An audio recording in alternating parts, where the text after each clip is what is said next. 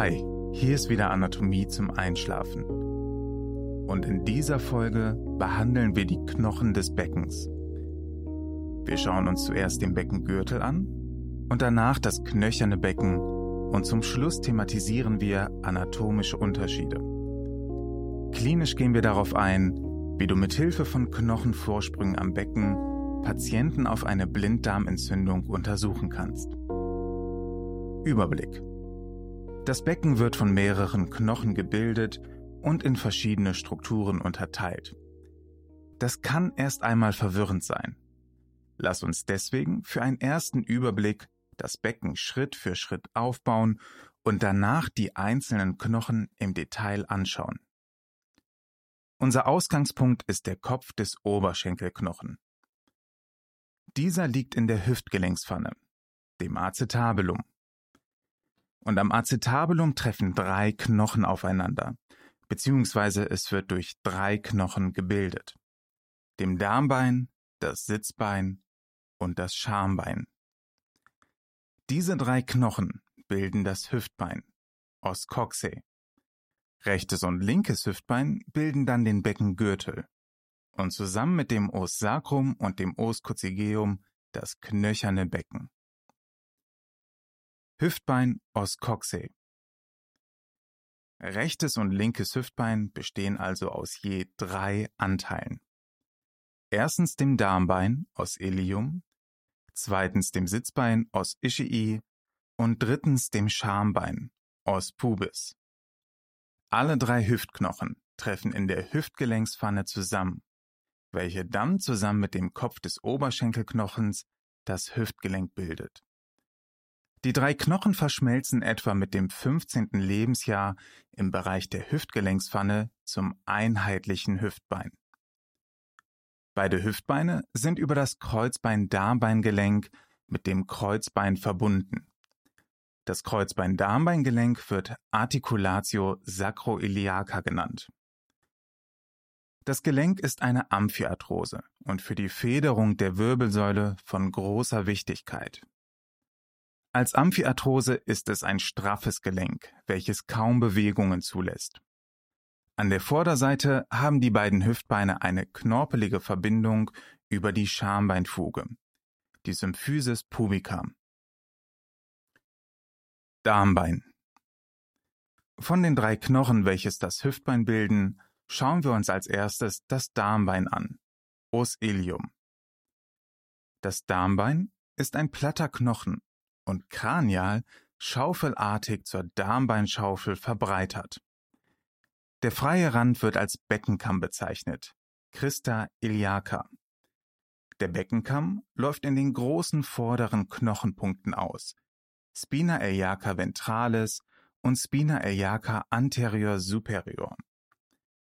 Diese tastbaren Knochenpunkte sind Ansatz vieler Muskeln und des Leistenbandes. Vor allem sind sie für dich ein wichtiger Orientierungspunkt in der Klinik. Appendizitis-Zeichen. Lass uns kurz in die Klinik gehen. Die Spina iliaca anterior superior lässt sich bei den meisten Menschen gut durch die Haut tasten, selbst wenn diese adipös sind. Daher wird sie häufig als Orientierungspunkt bei der körperlichen Untersuchung genutzt. Möchtest du beispielsweise testen, ob der Appendix eines Patienten entzündet ist, kannst du Druck auf den sogenannten Lanzpunkt ausüben. Dieser befindet sich im rechten Drittel auf einer gedachten Verbindungslinie zwischen den beiden Spinae iliacae anteriores superiores. Ist der Blinddarm entzündet, führt dieses Drücken des Lanzpunktes in den meisten Fällen zu Schmerzen. Zurück zum Darmbein.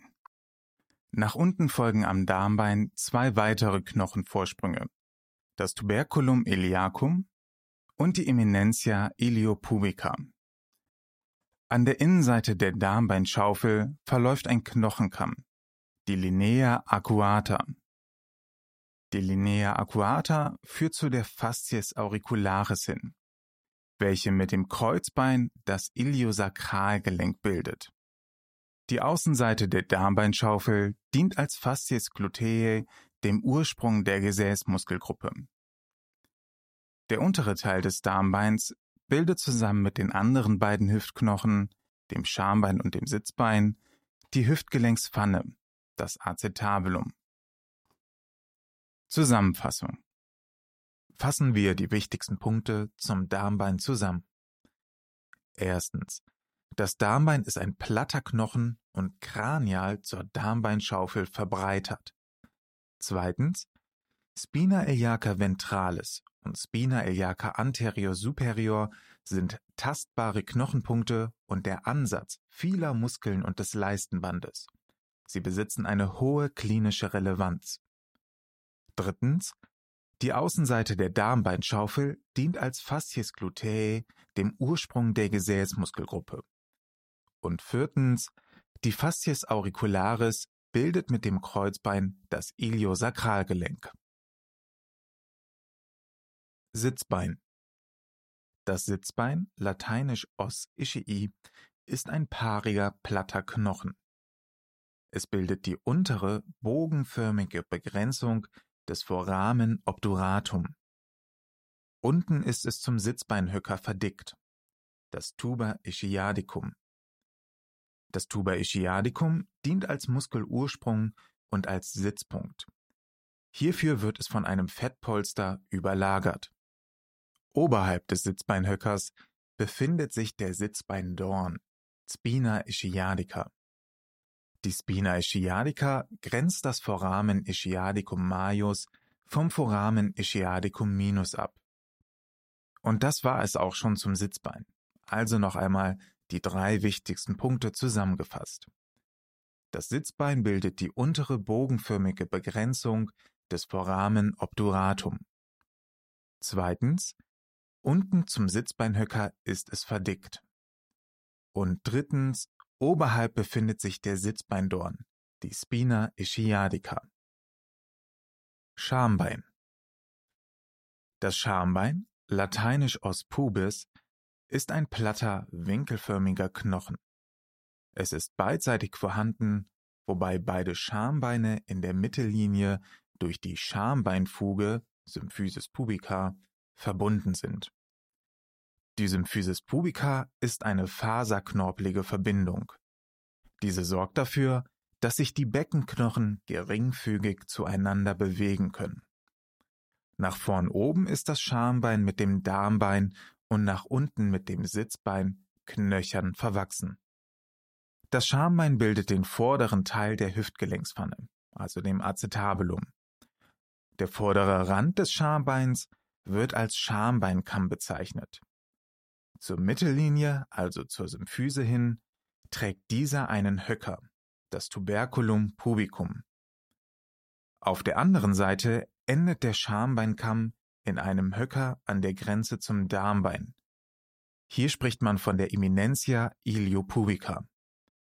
Das Schambein begrenzt außerdem den vorderen Bogen des durch den Musculus obturator externus und internus verstopften Lochs, das Foramen obturatum. Die wichtigsten Punkte zum Schambein zusammengefasst. Erstens. Das Schambein bildet den vorderen Teil der Hüftgelenkspfanne. Zweitens. Rechtes und linkes Schambein sind ventral über die Symphysis pubica verbunden. Und drittens. Das Schambein begrenzt den vorderen Bogen des Foramen obturatum.